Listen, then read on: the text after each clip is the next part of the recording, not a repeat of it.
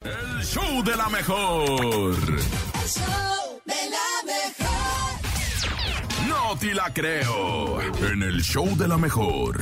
Y bueno, en este jueves chiquito, este jueves de entusiasmo y de mucha algarabía, vámonos con él.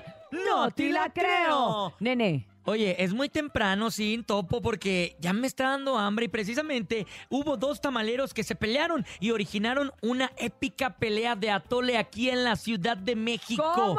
¡Ay, qué Así rico! es, sí, imagínate, es la pelea más dulce que ha existido en la vida. Dos tamaleros mexicanos se pelearon en una de las calles aquí de la Ciudad de México y obviamente por los clientes que pasaban todas las mañanas. Uno de ellos se justificaba diciendo, hey, es que este es mi territorio, carnal. ¿Cómo te Ujú. pones a andar vendiendo tamales en el lugar donde yo siempre me pongo a vender tamales? Lo terrible de este asunto es que empezaron a discutir y comenzaron a lanzarse atoles, bolillos, Atoles. tamales y un montón de cosas. El único problema y lo peligroso fue que el atole estaba hirviendo, ¿eh? Pues yo le veo otro problema también, nene, no nada más lo caliente. A ver qué. Oye, ¿cuánta gente hay?